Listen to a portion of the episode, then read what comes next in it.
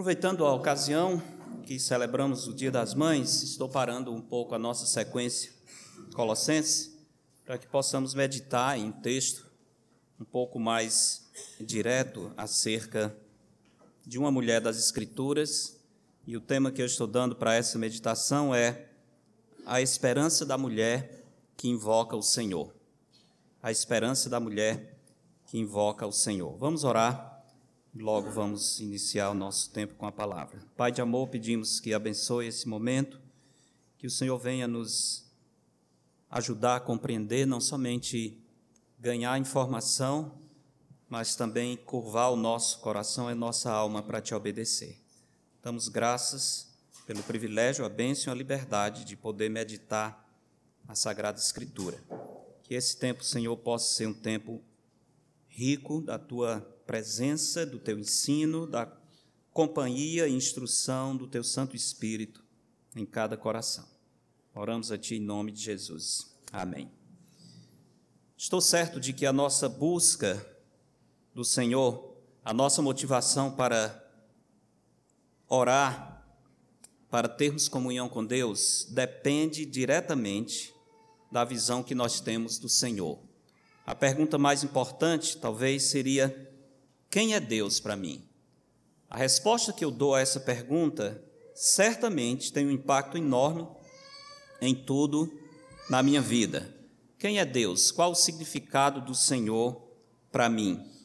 Talvez, se você, como eu, for como eu, provavelmente, ouvindo essa pergunta, quem é Deus, o que ele significa, talvez não tenha dificuldade de dar uma uma infinidade de respostas, talvez encher um livro, um caderno com afirmativas que poderiam representar o significado do Senhor para a sua vida.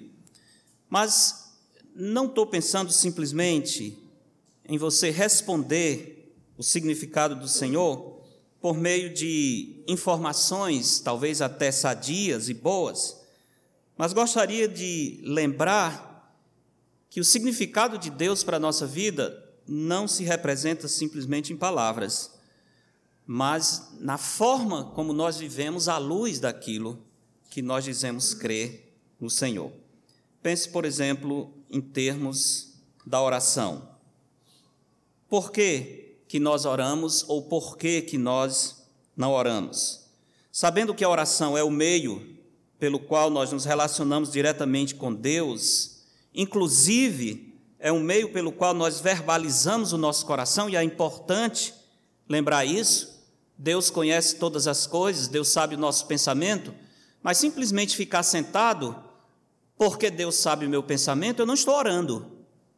A oração envolve a verbalização, a comunicação daquilo que está no meu coração. Sabendo disso, tudo aquilo que nós falamos sobre Deus, será testado, por exemplo, pela nossa vida de oração. Se eu digo, por exemplo, que Deus é o meu refúgio, é a minha força, é a minha esperança, se eu digo que Deus é o meu libertador, eu não terei dificuldades de buscá-lo ansiosamente em oração, se essas palavras forem reais, tiverem um sentido prático. Por quê? Como pode alguém dizer que acredita, por exemplo, que Deus é uma rocha, é uma cidadela, que Deus é o meu libertador, que Deus é o meu rochedo em quem me refugio, como alguém pode dizer que o Senhor é o seu escudo, a força da sua salvação, o seu baluarte, e não ter o desejo de buscar o Senhor? Como é que Deus é tudo isso e ao mesmo tempo ele é tão distante de mim? Então não é uma questão de informações, de palavras acerca de quem é Deus. A resposta final é a minha vida prática. Eu posso dizer que Deus é meu refúgio, meu libertador, mas ao mesmo tempo viver desesperado diante dos problemas, lutas e provações que eu venho, que eu tenho. Então seria difícil convencer alguém de que Deus é o meu refúgio, se na hora que eu preciso de refúgio, eu não corro para os braços do Senhor se isso é simplesmente uma ideia religiosa, espiritualizada, mas que não tem impacto prático na minha vida. Pensando nisso, eu gostaria de meditar mais uma vez, não é a primeira vez, já preguei nesse texto enfatizando a vida e a história dessa mulher algumas vezes, mas queria outra vez voltar a pensar sobre a vida de uma mulher que resolveu buscar o Senhor ansiosamente, motivada pela firme certeza de que Deus é fiel e que, a despeito da situação caótica em que ela se encontrava, não somente ela, mas todo o seu povo, como quem está no fundo do poço sem ver nenhuma esperança de luz, essa mulher resolveu buscar o Senhor verdadeiramente. Ela resolveu fazer exatamente aquilo que Davi diz no Salmo 63: Ó oh Deus, tu és o meu Deus forte, eu te busco ansiosamente. Ela resolveu de fato buscar o Senhor em meio a todas as suas lutas. Estou falando de Ana, a mãe do profeta Samuel, uma mulher exemplar. Aliás, Ana tem algumas características únicas em todas as mulheres do Antigo Testamento. Por exemplo, é a única mulher em todo o Antigo Testamento que tem uma oração registrada na Escritura. Nenhuma outra mulher, muitas mulheres oraram, mas a, oração delas não está registrada aqui. É uma das maiores orações registradas na Escritura, vem dos lábios de Ana. Uma oração cheia de conteúdo teológico acerca de quem é Deus. Aliás, uma oração que lembra muito a oração de Maria, mãe de Jesus, lá em Lucas capítulo 2. Ana é a única mulher no Antigo Testamento que é dita subindo para adorar. Outras mulheres iam, mas nenhuma delas foi mencionada dessa maneira. Ana é uma mulher singular por tudo que ela viveu, todas as suas limitações e, ao mesmo tempo, a sua enorme fé e confiança no Senhor a despeito de todas as dificuldades, Ana resolveu se colocar na brecha e resolveu crer que o Deus fiel, o Deus de Israel, o Senhor dos exércitos, poderia mudar aquela situação tão difícil em que ela se encontrava. Geralmente pensamos em Ana como uma mulher que está sofrendo porque não tem filhos. Ana sofria por não ter filhos, mas o maior sofrimento de Ana não era esse. Ana sofria por ver o seu povo distante de Deus e ela, sendo uma mulher simples, morando em uma pequena vila, não tendo nenhum destaque, não tendo, por exemplo, a influência de uma Débora, que foi, de certo modo, uma líder político no, seu, no tempo dos juízes, Ana não tinha nas suas mãos muito o que fazer, mas Ana tinha uma grande fé no Senhor. Ela ousou crer e orar pelo impossível, e acreditando que o Senhor poderia usar mesmo essa mulher tão limitada, para fazer uma enorme diferença na história do seu povo. E foi exatamente isso o que aconteceu. Crendo na fidelidade do Senhor, Ana resolve colocar diante de Deus algo aparentemente impossível. A situação em que ela está é algo aos olhos humanos irreversível. Parece que ninguém mais está se importando com o problema, a dificuldade que causava tanta dor no seu coração. Ela não tem forças para vencer os seus inimigos, mas uma certeza é muito clara no coração de Ana: Deus é fiel. Deus estabeleceu uma aliança com seu povo. As coisas não estão como deveriam ser, mas não precisam continuar assim. Deus pode mudar esta situação. Por isso eu acho que Ana é o exemplo de uma mulher que invoca o Senhor. Por que, que Ana invoca o Senhor dessa maneira? Porque Deus é realmente o seu refúgio e fortaleza e um socorro presente na tribulação. O texto que nós vamos meditar nos ensina que a história pode ser diferente quando nós invocamos o Senhor. A história pode ser diferente quando nós invocamos o Senhor. Vamos ao livro de 1 Samuel, ler no primeiro capítulo os versos de 1 a 18.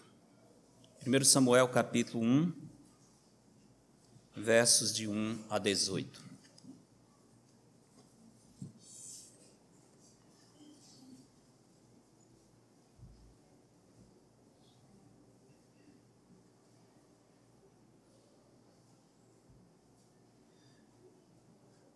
Primeiro Samuel capítulo 1, verso 1 diz: Houve um homem de Ramataim, Zofim, da região montanhosa de Efraim, cujo nome era Eucana, filho de Jeroão, filho de Eliú, filho de Tou, filho de Zufi, Efraimita.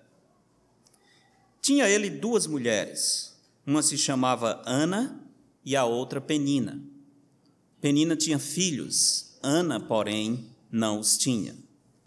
Este homem subia da sua cidade de ano em ano a adorar e a sacrificar ao Senhor dos exércitos em Siló.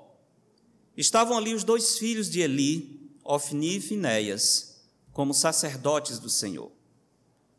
No dia em que Elcana oferecia o seu sacrifício, dava ele porções deste a Penina, sua mulher, e a todos os seus filhos e filhas. A Ana, porém, dava porção dupla, porque ele a amava, ainda mesmo que o Senhor a houvesse deixado estéril. A sua rival a provocava excessivamente para irritar, porquanto o Senhor lhe havia cerrado a madre. E assim o fazia ele de ano em ano. E todas as vezes que Ana subia à casa do Senhor, a outra a irritava, pelo que chorava e não comia. Então Elcana, seu marido, lhe disse: Ana, por que choras? E por que não comes? E por que estás de coração triste? Não te sou eu melhor do que dez filhos? Após terem comido e bebido em Siló, estando Eli, o sacerdote, assentado numa cadeira, junto a um pilar do templo do Senhor, levantou-se Ana e, com amargura de alma, orou ao Senhor e chorou abundantemente. E fez um voto, dizendo: Senhor dos exércitos, se benignamente atentares para a aflição da tua serva, e de mim te lembrares, e da tua serva te não esqueceres, e lhe deres um filho varão, ao Senhor o darei por todos os dias da sua vida, e sobre a sua cabeça não passará navalha. Demorando-se ela no orar perante o Senhor, Passou Eli a observar-lhe o movimento dos lábios, porquanto Ana só no coração falava. Seus lábios se moviam, porém não, não se lhe ouvia voz nenhuma. Por isso Eli a teve por embriagada e lhe disse: Até quando estarás tu embriagada? Aparta de ti esse vinho. Porém Ana respondeu: Não, senhor meu. Eu sou mulher atribulada de espírito não bebi nem vinho, nem bebida forte, porém venho derramando a minha alma perante o Senhor. Não tenhas, pois, a tua serva por filha de Belial, porque pelo excesso da minha ansiedade e da minha aflição é que tenho falado até agora. Então lhe respondeu Eli: Vai-te em paz, e o Deus de Israel te conceda a petição que lhe fizeste. E disse ela: Ache a tua serva mercê diante de ti. Assim a mulher se foi seu caminho, comeu, e o seu semblante já não era triste. A história pode ser diferente quando invocamos o Senhor. Esse texto nos ensina essa grande verdade, descrevendo a vida de Ana pelo menos em dois momentos, e eu queria dividir somente nesses dois momentos. Primeiro, o texto nos mostra a dor da aflição a enorme aflição que essa mulher estava experimentando. Isso vai dos versos 1 a 8. E a, o segundo movimento, a segunda descrição do texto, é o alívio da libertação, a consolação que essa mulher encontra no meio da dor, que vai dos versos 9 a 18. Vamos observar esses dois momentos aqui na história de Ana. Primeiro, a dor da sua aflição. Os versos 1 a 8 mostram o enorme fardo que pesava sobre os ombros de Ana. Era uma situação completamente tenebrosa, sem nenhum raio de luz no fim do túnel, como nós costumamos dizer. Vale a pena, irmãos, observar com atenção essa dor, essa situação difícil de Ana, porque Jesus diz: No mundo tereis o que? Aflição. Já é esperado que tenhamos. Felizmente, nós gostaríamos de ter uma vida sem aflição. Nunca teremos. E o Senhor disse que as aflições viriam, e Deus tem um propósito no meio das aflições. Às vezes, nosso maior desejo diante de uma provação, de uma dor, é ficar livres da provação. Ficar livres da provação não deve ser o nosso alvo. Porque Deus pode estar querendo trabalhar na nossa vida exatamente por meio da provação.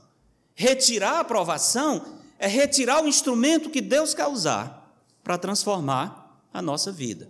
Mas, nesta sociedade, como nós temos estudado, podre de mimada que estamos, nós não queremos saber de dor, de lutas, nós queremos respostas rápidas, fáceis e uma vida onde o conforto é o nosso Deus.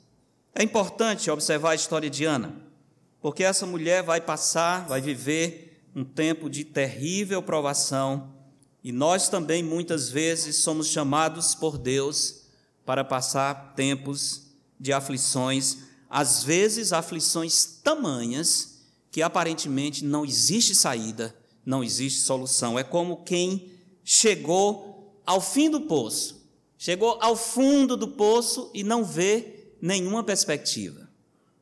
Ana estava mais ou menos assim. Quais são as causas da angústia de Ana? Em primeiro lugar, Ana está sofrendo uma aflição no seu espírito, o que eu diria tem uma aflição de ordem espiritual que está causando dor no coração dessa mulher. Por quê? Por causa da época em que Ana viveu. A história de Ana acontece na transição entre duas eras importantes na história de Israel. Está terminando a era dos juízes e começando a era dos reis. Aliás, Samuel, filho de Ana, esse filho pedido ao Senhor, ele está exatamente ele serve de elo entre essas duas fases. É como se ele fosse o último juiz, de fato, ele encerra essa era dos juízes, mas é ele que traz para o povo de Israel o seu primeiro rei, Saul, e até o, o, chega a ser usado por Deus para ungir o segundo rei, Davi. Samuel é um homem muito importante nessa história. Então, a situação de Ana acontece no final do período dos juízes, aquele período terrivelmente negro na história espiritual do povo. Por que, que Deus está mudando a história de Israel? A transição vai ocorrer porque a frieza espiritual da nação havia chegado ao seu ponto máximo. Talvez, se nós fôssemos usar a expressão que Deus utilizou, falando com Abraão sobre os cananeus, nós poderíamos dizer que o povo de Israel havia chegado no ponto em que o cálice da sua iniquidade havia transbordado.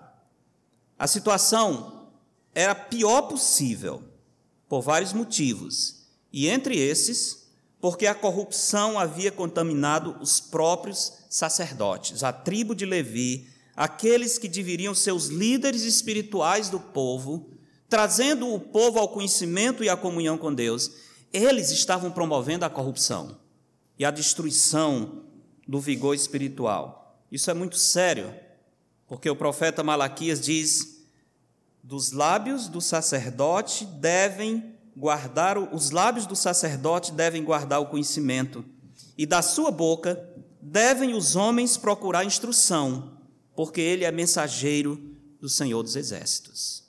Se os mensageiros do Senhor dos Exércitos estão nessa condição, imagine como estava o povo na época de Ana.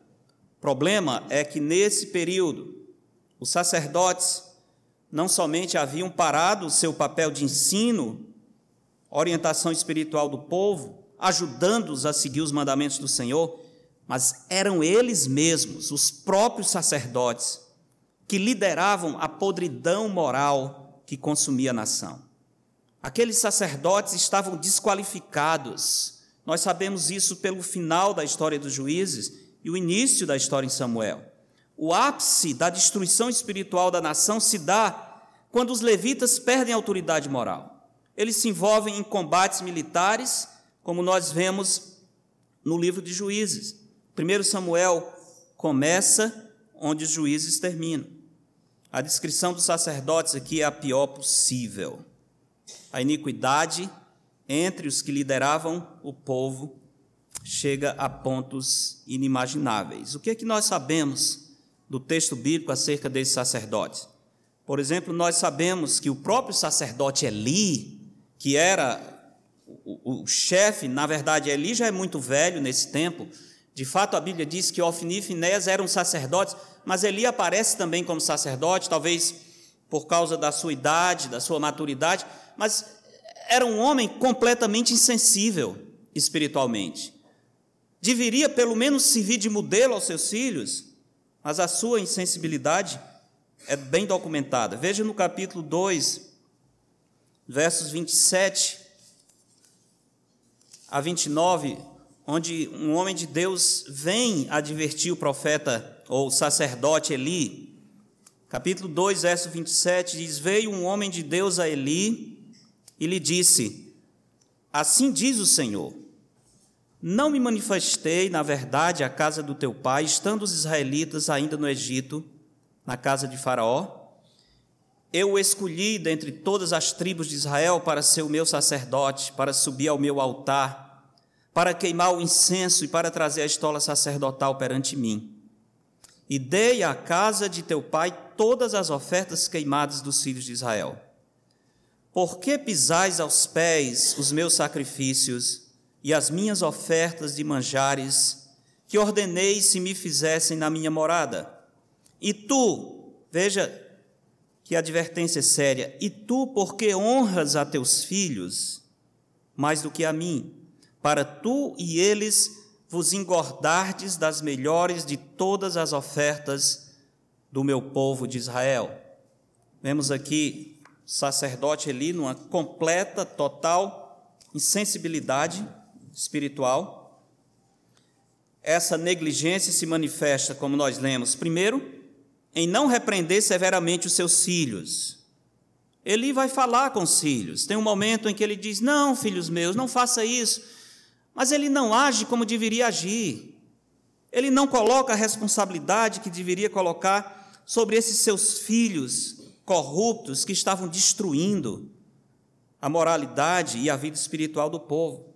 Ele não toma as providências para que esses filhos fossem castigados. Aliás, o crime desses filhos era digno de morte. No, no, Antigo Testamento, especialmente Moisés, orienta dizendo: pode haver caso em que um pai tem um filho quanto mais rebelde, um filho que é repreendido, e esse filho constantemente está zombando do Senhor, ele não atende, tenta, mas se não tentar, o pai tem que ser o primeiro a chegar perante o juiz e dizer: esse meu filho é digno de morte, ele está zombando do Senhor, ele está desprezando a lei de Deus. Ora, se isso podia acontecer com qualquer filho, muito mais com o sacerdote.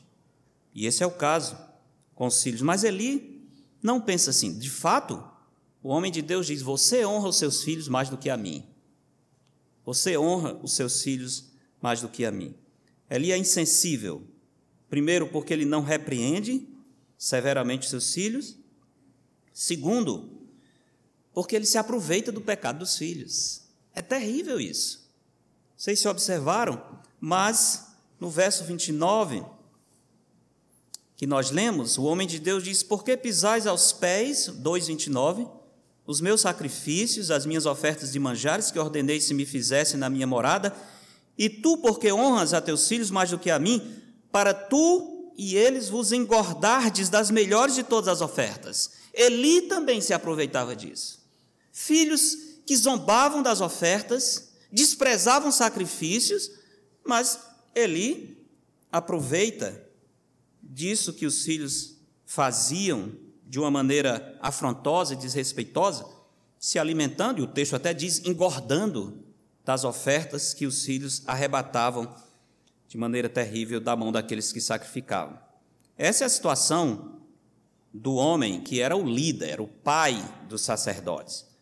Mas o texto não somente fala da situação espiritual terrível de Eli, ele fala da depravação dos dois filhos de Eli, Ofni e Finéias, que eram sacerdotes de fato. Se observar o capítulo 1 e o verso 3, o texto diz que esses dois eram sacerdotes. Este homem subia da sua cidade de ano em ano a adorar e a sacrificar o Senhor dos exércitos em Siló. Estavam ali os dois filhos de Eli, Ofni e Finéias, como sacerdotes. Então, de fato, esses dois eram sacerdotes. O pai, provavelmente pela idade de fato, a idade de Eli já havia passado a idade em que Moisés ordenou para que alguém servisse como sacerdote. Ele já estava fora de faixa. Os filhos, na verdade, é que estavam ocupando o ofício sacerdotal.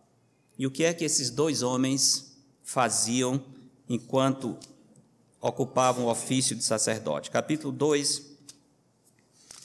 versos 12, a partir do verso 12, faz uma pequena descrição do que é que esses rapazes faziam, desses homens, o que esses homens faziam. Capítulo 2, verso 12 diz: Eram, pois, os filhos de Eli, filhos de Belial. Essa palavra Belial significa o que causa perturbação, o que causa confusão, e em tempo ela se torna um sinônimo de, do próprio Satanás, de maligno. Eram filhos do maligno. E não se importavam, veja isso, não se importavam com o Senhor. Pois o costume daqueles sacerdotes com o povo era que, oferecendo alguém sacrifício, vinha o moço, o que servia ao sacerdote, estando-se cozendo a carne, com o garfo de três, três dentes na mão, e metia-o na, na caldeira, ou na panela, ou no tacho, ou na marmita, e tudo quanto o garfo tirava, o sacerdote tomava para si. Assim se fazia a todo Israel que ia ali a Siló. Também estes, também antes de se queimar a gordura, vinha o moço do sacerdote e dizia ao homem que sacrificava: Dá essa carne para assar o sacerdote, porque não aceitará de ti carne cozida, senão crua, que era proibido. Se o ofertante lhe respondia: Queime-se primeiro a gordura, e depois tomarás quanto quiseres, então ele lhe dizia: Não, porém hás de mandar agora, se não tomá-la-ei à força. Veja só, era uma coisa absurda, inclusive com ameaças de violência sobre aqueles que vinham ofertar ao Senhor. Era, pois, muito grande o pecado destes moços perante o Senhor, porquanto eles desprezavam a oferta do Senhor. Capítulo 2, ainda no verso 22, acrescenta um outro pecado praticado pelos filhos de Eli. 2:22 Era, porém, Eli já muito velho e ouvia tudo quanto seus filhos faziam a todo Israel e de como se deitavam com as mulheres que serviam à porta da tenda da congregação. Já pensou nisso? Os sacerdotes do Senhor, os homens que deviam ser o modelo espiritual de moralidade, de respeito, de temor ao Senhor, eles praticavam imoralidade com as mulheres que serviam lá na tenda em Siló. Algo completamente fora de cogitação para o culto ao Senhor. Havia esse tipo de prática de prostituição cultural para a adoração dos falsos deuses, Baal, Asterote, Azerá, aqueles deuses e deusas cananeias, nos rituais deles havia prática de imoralidade como parte do culto. Assim como havia também embriaguez como parte daquelas, daqueles rituais, mas com o Deus de Israel, o Deus Santo? Jamais. Ao contrário, o Senhor esperava que eles se portassem de maneira digna, sendo exemplo de um bom comportamento moral e espiritual. Mas havia chegado a esse ponto terrível de depravação. Por isso eu estou dizendo, Ana sofria uma aflição no seu espírito porque se ninguém mais estava vendo, Ana estava vendo essa situação espiritual. E eu tenho a convicção de que era isso que causava maior dor no espírito desta mulher. Ela não tinha a quem recorrer, ela não podia ouvir dos lábios do sacerdote a orientação espiritual e receber deles a direção de Deus.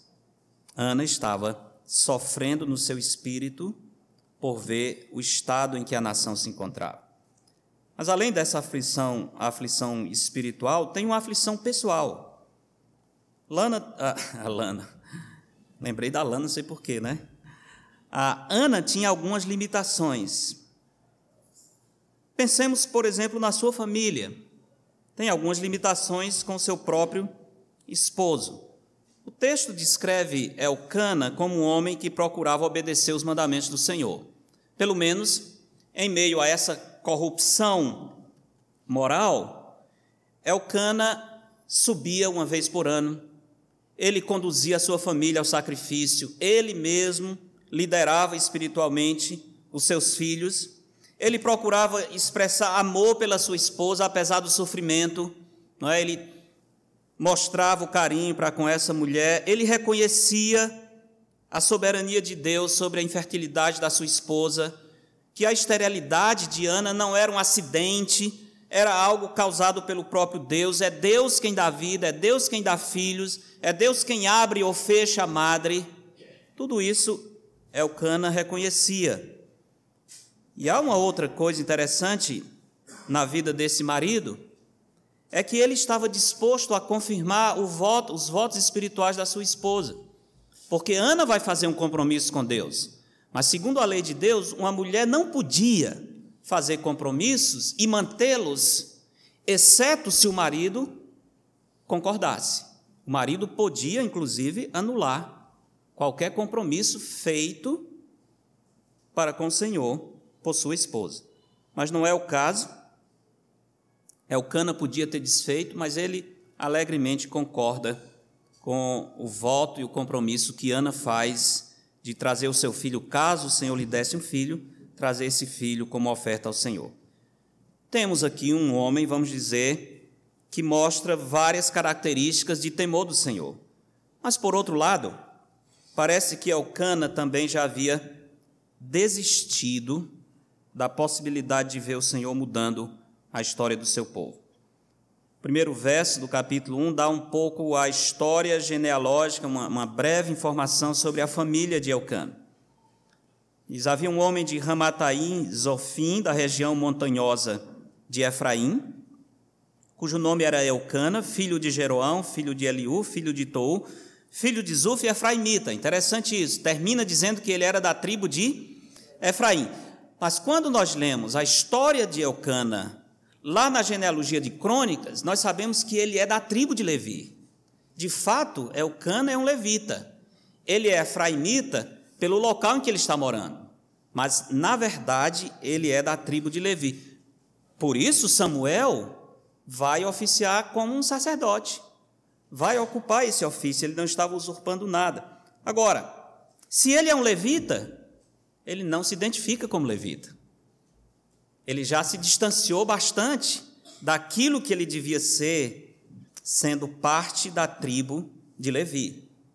Ele havia seguido o exemplo de outros, por exemplo, que tiveram, resolveram ter uma segunda mulher, já que a primeira não gerava filhos. Como é que nós sabemos que Ana era a primeira mulher? Pela ordem, no versículo 2, capítulo 1 diz: tinha ele duas mulheres, e diz: uma se chamava Ana e a outra Penina. A ordem é importante. Se o primeiro nome que aparece é Ana, é muito provavelmente, com quase certeza, é porque Ana era sua primeira esposa. Talvez ele viveu alguns anos e, vendo que Ana não tinha filhos, seguiu o exemplo de outros homens da Bíblia, como Abraão, por exemplo. Já que Sara era estéril, ele resolveu até por motivação da esposa, gerar filhos com H. Curiosamente, Deus, na história de Israel, Deus trabalha muitas vezes através de mulheres estéreis. Uma forma do Senhor mostrar para todo mundo que se alguma coisa vai acontecer, é porque a mão do Senhor está agindo aqui. Foi o caso com Sara, foi o caso com as mulheres dos patriarcas. Não só a mulher de Abraão, mas a esposa de Isaac, a esposa de Jacó. Lembra? A Raquel não podia ter filhos. Né? Próprio Isaac demorou muito para que Rebeca tivesse filhos. E nós vemos muitas vezes Deus agindo nessas situações, colocando uma mulher incapaz de ter filhos para ser um elo importante, a fim de gerar um filho que será um grande instrumento nas mãos de Deus para fazer avançar o seu projeto no meio do seu povo. Mas Elcana mostra essa deficiência. Não tendo filhos com a sua primeira esposa, ele resolve então ter uma segunda esposa. A Bíblia diz que o nome dela era Penina. E assim ele podia ter filhos. problemas na parte do marido, que causava certamente aflições para Ana. Mas Ana também tinha as suas aflições pessoais. O que é que Ana poderia fazer para resolver essa luta espiritual e essas dificuldades pessoais? A Ana tem várias limitações. Primeiro, por ser uma mulher. É muito difícil. O que é que uma mulher vai fazer para trazer um reavivamento espiritual para uma nação inteira? Ela não tem competência para isso, ela não ocupa nenhum ofício especial. Além de ser mulher, ela é uma mulher tida como uma mulher que não tem a bênção de Deus, porque ela não pode ter filhos. É uma mulher simples, morando em uma pequena vila rural, que não pode ter filhos. Que diferença uma mulher dessa pode fazer numa situação tão grande, um problema que afeta a nação inteira? A situação de dor era tamanha que Ana se privava até de participar da refeição cerimonial diante do Senhor. Por exemplo, no verso 7 do capítulo 1, falando do sacrifício que o esposo fazia, diz: Assim o fazia ele de ano em ano, e todas as vezes que Ana subia à casa do Senhor, a outra a irritava pelo que chorava e não comia. Isso ela não participava daquela refeição que fazia parte do sacrifício, uma refeição cerimonial. Era uma pessoa realmente com uma grande limitação particular. Socialmente, ela tinha o estigma de ser uma mulher estéril. Sem saber, não podia perceber como Deus poderia usar a sua esterilidade para manifestar o seu poderoso plano Ana, apenas sofria com esse fato. Embora ela soubesse que a sua esterilidade era algo deliberado do próprio Deus, não um acidente, algo casual. Então, o que é que nós temos aqui nesse primeiro momento da história? Nós temos uma mulher simples, estéril, em uma situação de completa destruição espiritual à sua volta, com um sacerdócio corrupto, corrompido, com homens inativos, incapazes de fazer frente ao problema. Temos uma situação que causava enorme angústia no coração de Ana, porque aparentemente não havia uma solução possível para resolver esse caso. É uma grande dificuldade. Até esse ponto, Ana poderia repetir muito bem as palavras do salmista, quando diz: As minhas lágrimas têm sido o meu alimento dia e noite, enquanto me dizem continuamente: O teu Deus onde está? Certamente isso, tais palavras cabiam muito bem no coração dessa mulher que estava tão aflita. Mas, como eu disse, a história de Ana nos ensina que a história pode ser diferente quando nós invocamos o Senhor. A história pode ser diferente. E o segundo momento vai mostrar essa diferença, porque nós temos saímos dessa descrição da grande aflição para o alívio da consolação, que aparece a partir do verso 9 até o 18. Nesse segundo momento, a história muda de enredo. O desespero vai dar lugar à esperança. A tristeza será suplantada pela alegria, a fraqueza cede lugar à força no Senhor. A descrição é interessante, porque nós vamos notar que há uma mudança no coração de Ana, que antes estava somente toma, tomada de tristeza, numa situação tal que nós podemos dizer recusava-se consolar. É como se Ana tivesse acordado agora e no meio das trevas no seu desespero, ela dissesse para si mesma: Por que estás abatida, ó minha alma? Por que te perturbas dentro em mim? Espera em Deus, pois ainda o louvarei, a Ele o meu auxílio e Deus meu. É aqui que começa a mudar a história. Quando nós paramos, onde quer que estejamos, independente da situação, reconhecemos que a tristeza está nos definindo, que aquele problema está quase determinando quem nós somos, como se não houvesse um Deus no céu, como se o nosso Deus tivesse encolhido a sua mão, como se não houvesse o recurso da oração para colocar diante do Senhor e receber do Senhor respostas poderosas e uma mudança completa na nossa história.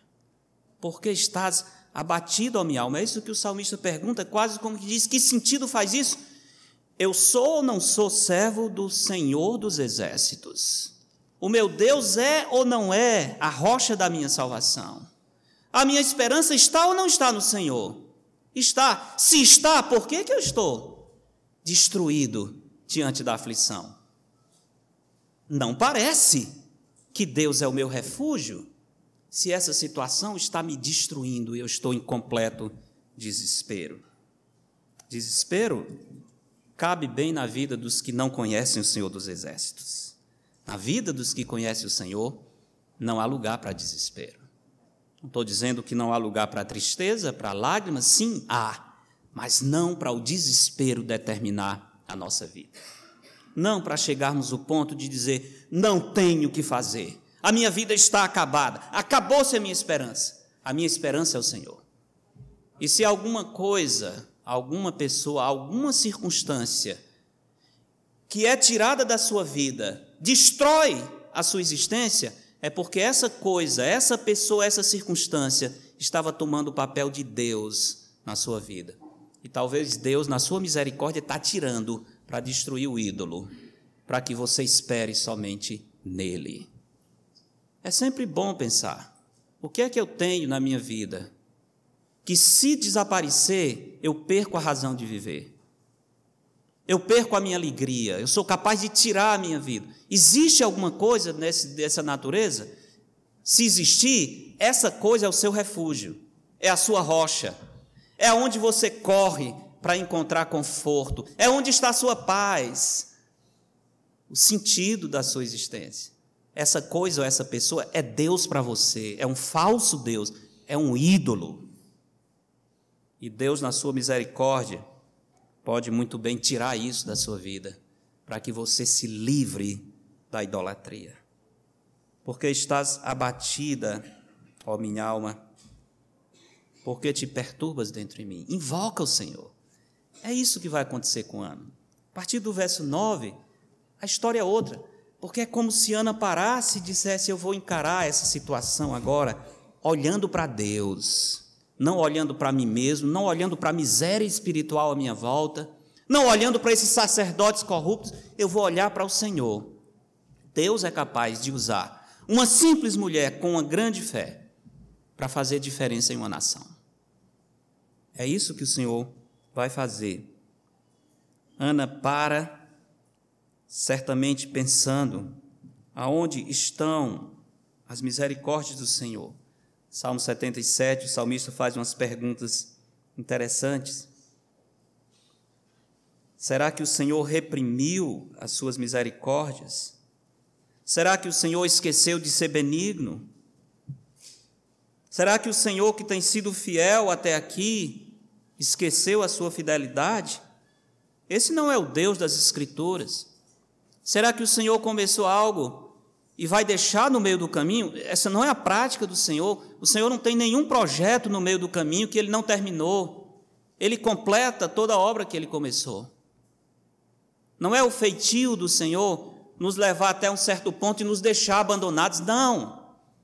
Samuel, quando liderou o povo contra os filisteus, ele disse: Até aqui nos ajudou o Senhor. Se Ele nos ajudou até aqui, Ele vai nos ajudar daqui para frente. É isso que está implícito nessa expressão. Será que o Senhor esqueceu de ser benigno? Será que as trevas vão ter a palavra final? Será que o Senhor reprimiu a sua misericórdia?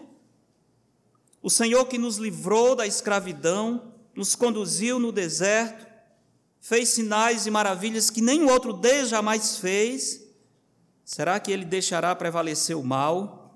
Será que ele está limitado na sua autoridade? Como diz o profeta Jeremias, seria o Senhor para mim uma fonte enganosa? Claro que não, absolutamente. Algo vai mudar no coração de Ana. Podemos dizer que Deus acordou o espírito de Ana e fez com que ela tirasse os seus olhos das circunstâncias. Isso é o grande problema, irmãos. Nós ficamos tão presos nas circunstâncias, olhando para as coisas à nossa volta e tiramos os olhos do Senhor. Não há quem suporte, não há quem não afunde quando começa a olhar simplesmente para as dificuldades. Ana tira os olhos das circunstâncias e passa a olhar para o Senhor. Como é que isso acontece na história de Ana? Primeiro, ela resolve se aproximar de Deus mesmo na angústia. Verso 9 diz: Após terem comido e bebido em Siló, estando Eli, o sacerdote, assentado numa cadeira, junto a um pilar do templo do Senhor, levantou-se Ana. Interessante a expressão, parece que até aqui ela está ali quietinha, calada, triste, mas ela resolve levantar-se e com amargura de alma. Interessante isso. Ela não esperou a amargura passar para ela buscar o Senhor, não com amargura de alma, com dor. Essa expressão amargura de alma aparece poucas vezes na Escritura, mas quando ela aparece, descreve uma pessoa que tem a dor de ter perdido um filho. É essa dor que Ana está sentindo aqui. Por exemplo, já que estamos em Samuel, volte um pouquinho para Ruth, capítulo 1. E a expressão vai aparecer lá. Ruth, capítulo 1, verso 13. Aqui é Noemi, lembra quando Noemi volta, né? E as amigas dizem: Ah, Noemi voltou. Eles não me chamem mais Noemi, mas me chamem de quê? Mara, que significa o quê? Amarga. Ela diz: eu, A minha vida é uma amargura, mudem meu nome, eu tenho que me chamar agora de amargura. Ruth 1,13 diz: Esperá-los-ias até que viessem ser grandes, abster-vos-ias de tomardes marido? Não, filhas minhas, porque por vossa causa a mim me amarga, lá está, o teu Senhor descarregado contra mim a sua alma. A alma amarga, nessa expressão, significa alguém que está sentindo a dor de ter perdido um filho. Imagino que deve ser uma dor indescritível. Ruth, capítulo 1, verso 20, novamente aparece essa expressão. Porém, ela lhes dizia: não me chameis Noemi, chamai-me Mara, porque grande amargura me tem dado o Todo-Poderoso. Essa mesma expressão vai aparecer na história da mulher sunamita, aquela mulher que perdeu o filho que havia sido dado pelo profeta Eliseu como uma promessa do Senhor. E quando o menino já é um pouco crescido, ele morre. E a mulher resolve em busca do profeta. O profeta manda Geazi, o seu servo, encontrar a mulher. Ela não quer conversa com, com Geazi, ela quer falar com o profeta Eliseu. E ela chega, ela se lança aos pés, o profeta diz: ela está em grande amargura de alma. Por quê? Havia perdido um filho. É essa mesma expressão que aparece aqui, descrevendo Ana no capítulo 1, verso 10. Levantou-se Ana, com amargura de alma, orou ao Senhor. Ela esquece a situação deplorável dos sacerdotes, ela vai diretamente à presença de Deus, apesar da sua amargura. Agora interessante, ela ora ao Senhor. Só ora ao Senhor quem conhece o Senhor. Quem confia que Deus verdadeiramente é um alto refúgio. Quem não tem essa confiança vai buscar refúgio em outras pessoas ou em outras coisas. Ana está sofrendo uma terrível dor, mas a despeito disso, ela não para. Irmãos, isso é uma lição muito importante. Quando a dor vem sobre nós, a pior coisa que nós fazemos é parar e ficar meditando e acuados com a dor. Não pare. Busque, invoque o Senhor. Mas eu estou sentindo muita dor, não interessa. Quando nós estamos sentindo muita dor, esse é o melhor momento de buscar alívio no Senhor estou dizendo que é fácil, mas eu estou dizendo que é o caminho que a palavra do Senhor nos apresenta. Ela resolve se aproximar de Deus, apesar da angústia. Ela resolve fazer um compromisso com Deus. Verso 11. Fez um voto dizendo: Senhor dos exércitos. Interessante, duas vezes aparece essa descrição do Senhor como Senhor dos exércitos. O que quer dizer isso? Quer dizer, é o Senhor que tem toda a autoridade. É o Senhor que tem poder sobre todos os deuses. Ele está acima de toda a força, de tudo que existe nesse mundo. Ele é o Senhor dos exércitos.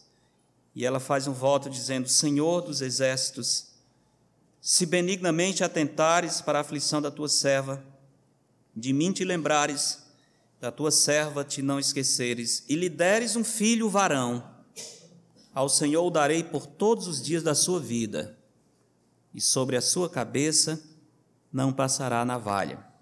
Interessante isso. Ana não tem filhos, não sabe se vai ter, mas ela diz ao Senhor: se o Senhor me der o filho, eu não vou ficar com ele para mim. Eu vou dar para o Senhor. E não, ela não pede uma filha, ela pede um filho varão, um homem, porque ela está querendo que o Senhor, através dela, traga um líder espiritual para o povo. Um filho que, se depender dela, vai fazer diferença nessa nação. É por isso que ela está dizendo: se o Senhor me der um filho, varão, um homem, eu darei de volta ao Senhor. Sobre a sua cabeça não passará navalha. Esse é o mesmo compromisso que os pais de Sansão tiveram que fazer compromisso do nazireado, era uma forma de indicar a consagração de um filho. E ela diz: Ele será consagrado ao Senhor desde o ventre. Eu sou uma mulher atribulada de espírito, eu tenho uma rival que zomba de mim porque eu não tenho filhos, mas se o Senhor me der um filho, eu não vou ficar com ele. Eu vou dar de volta para o Senhor, na esperança de que esse menino vai mudar a história, a miséria espiritual em que essa nação se encontra. É uma mulher de muita fé no Senhor. Ana não está sofrendo tanto por ela, não está buscando alívio para si, ela quer a glória de Deus acima de tudo. Por isso, ela é capaz de dedicar ao Senhor o filho que ela nem tem, o filho que ela tanto quer, mas se tiver, ela não vai reter para si. Ela esquece de si, ela coloca a glória de Deus acima da sua necessidade e do seu desejo. Ana se aproxima do Senhor, Ana faz um compromisso com o Senhor, Ana resolve descansar no Senhor. O texto vai terminar de uma maneira diferente, não é?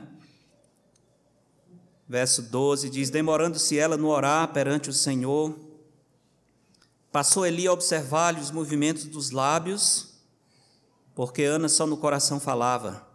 Seus lábios se moviam, porém não se lhe ouvia voz nenhuma. Por isso Eli a teve por embriagado. Curioso isso, né? O sacerdote achar que essa mulher está embriagada.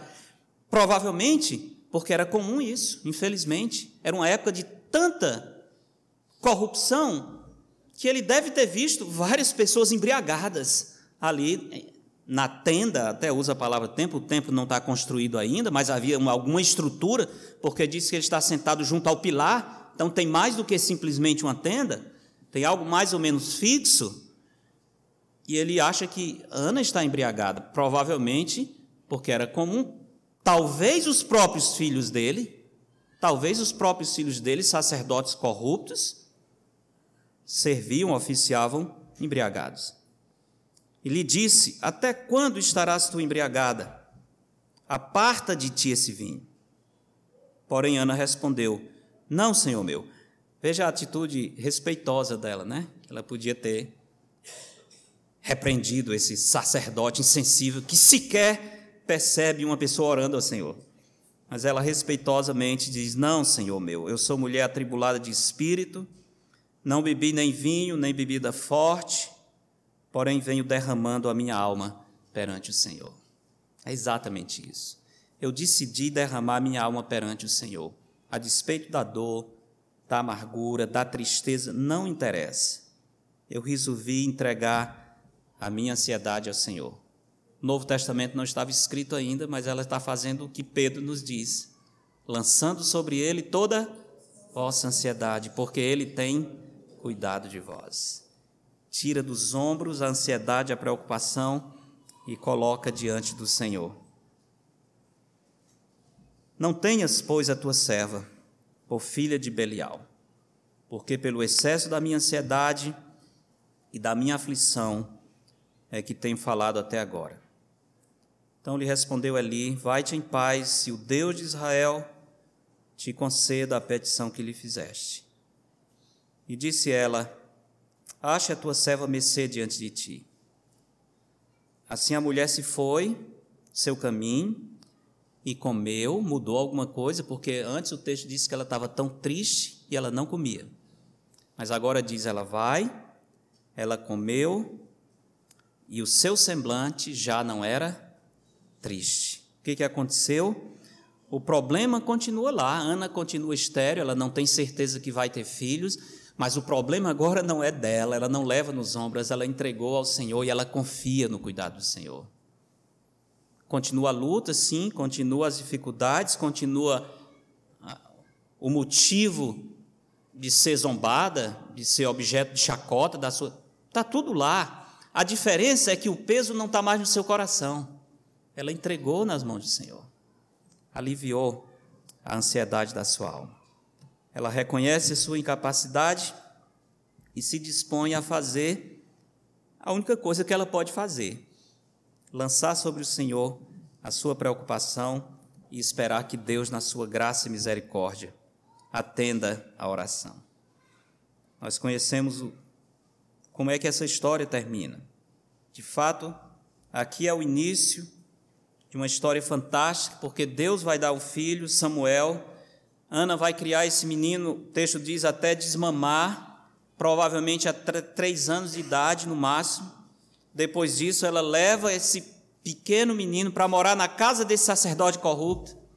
Uma vez por ano encontra o seu filho confiando que aquele menino será o instrumento de Deus para mudar a história de uma nação. E de fato vai ser. De fato vai ser. Deus vai usar esse Samuel para mudar completamente a história desta nação. Como eu disse, a história pode ser diferente se nós invocarmos o Senhor. Quando invocamos o Senhor e lançamos sobre ele a nossa ansiedade, Deus é suficiente e poderoso para fazer muito mais do que pedimos ou pensamos, segundo o seu poder que opera em nós. Lembremos disso, irmãos. Felizmente, o que acontece muitas vezes na nossa dor, na nossa aflição, é que nós resolvemos curtir a aflição. Nós resolvemos nos alimentar disso. Nós resolvemos olhar somente para aquilo que tem trevas e tristeza, esquecendo que há um Deus no céu, que a mão do Senhor não está encolhida, que o seu ouvido não está surdo, que não possa ouvir, esquecendo que Ele é fiel. Deus é fiel e Ele há de cumprir todas as suas promessas, esquecendo a enorme promessa que diz que o Senhor age em todas as coisas, em todas as coisas, lembra disso, todas as coisas, inclusive as coisas extremamente desagradáveis, as coisas que nos causam dor, tristeza, as coisas que nós não entendemos absolutamente, e o Senhor age em todas elas, para o bem daqueles que amam o Senhor. Esperemos no Senhor, Ele está agindo, Ele está agindo, nosso Deus é fiel. Não somos servos do Senhor dos Exércitos? Claro que somos. Nós não cremos na soberania de Deus? Claro. Bom, nós dizemos que cremos. A questão é se vivemos isso. Se a nossa crença na soberania de Deus não traz consolo ao nosso coração ferido, nós não estamos crendo na, sabedoria, na soberania de Deus. Não estamos crendo. Nós estamos dizendo que cremos, mas de fato nós não estamos crendo. Quando cremos na soberania de Deus, nós nos libertamos, nós encontramos consolo para a nossa alma. Não somos nós servos do Deus Altíssimo, Senhor dos exércitos, soberano sobre todas as coisas? Não somos nós mais que vencedores por meio daquele que nos amou? Por que estás abatida, ó minha alma? Por que te perturbas dentro em mim? Ah, Senhor Deus de nossos pais, porventura não és tu Deus nos céus? Não és tu que dominas sobre todos os reinos dos povos?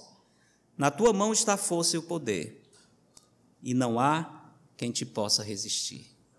Esse é o nosso Deus, o nosso bom Pai, o Deus que ouviu a oração de Ana, o Deus que continua ouvindo a nossa oração, que é a nossa esperança. Não somente o nosso refúgio, ele é o nosso alto refúgio. Vamos orar. Obrigado, Senhor, pela esperança, pela consolação, pela alegria e pela paz que vem à nossa alma quando nós lembramos quem Tu és. Quando nós consideramos em todos os Teus gloriosos feitos. Quando nós olhamos na Tua palavra, Senhor, a história do Teu povo.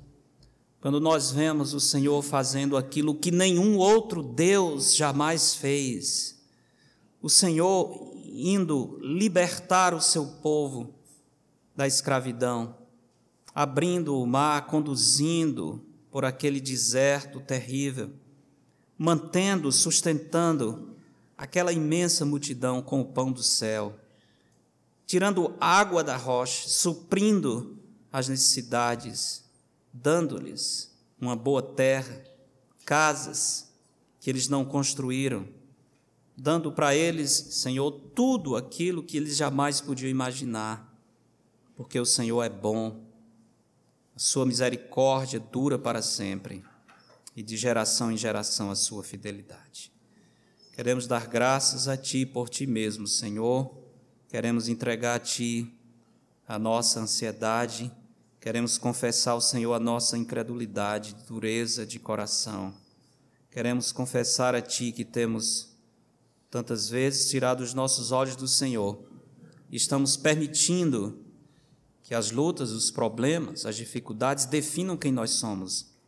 Nós somos definidos pelas marcas do Senhor, nós somos filhos do Senhor, comprados com seu sangue. Nós possamos descansar nos teus braços, sabendo que a nossa vida está nas mãos do Senhor. Muito obrigado, Senhor, por esta bendita, gloriosa e certa esperança. Em nome de Jesus. Amém.